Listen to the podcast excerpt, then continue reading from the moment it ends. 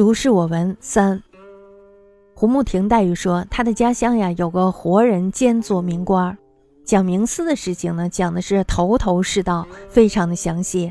虽然无法全部回忆起来，但是呢，大致和传记所说的是一样的。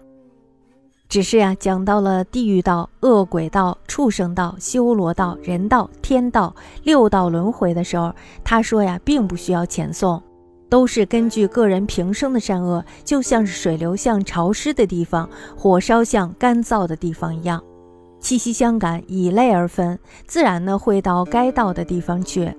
这话说的很有道理，是讲鬼神的人从来没有说到过的。胡慕亭黛玉言：“即将有生为名官者，庶名私事甚稀，不能尽意大略与传记所载同。唯言六道轮回不凡遣送，皆随平生之善恶，如水之流失，火之旧造，气息相感，自得本图。语书有理，从来论鬼者未道也。”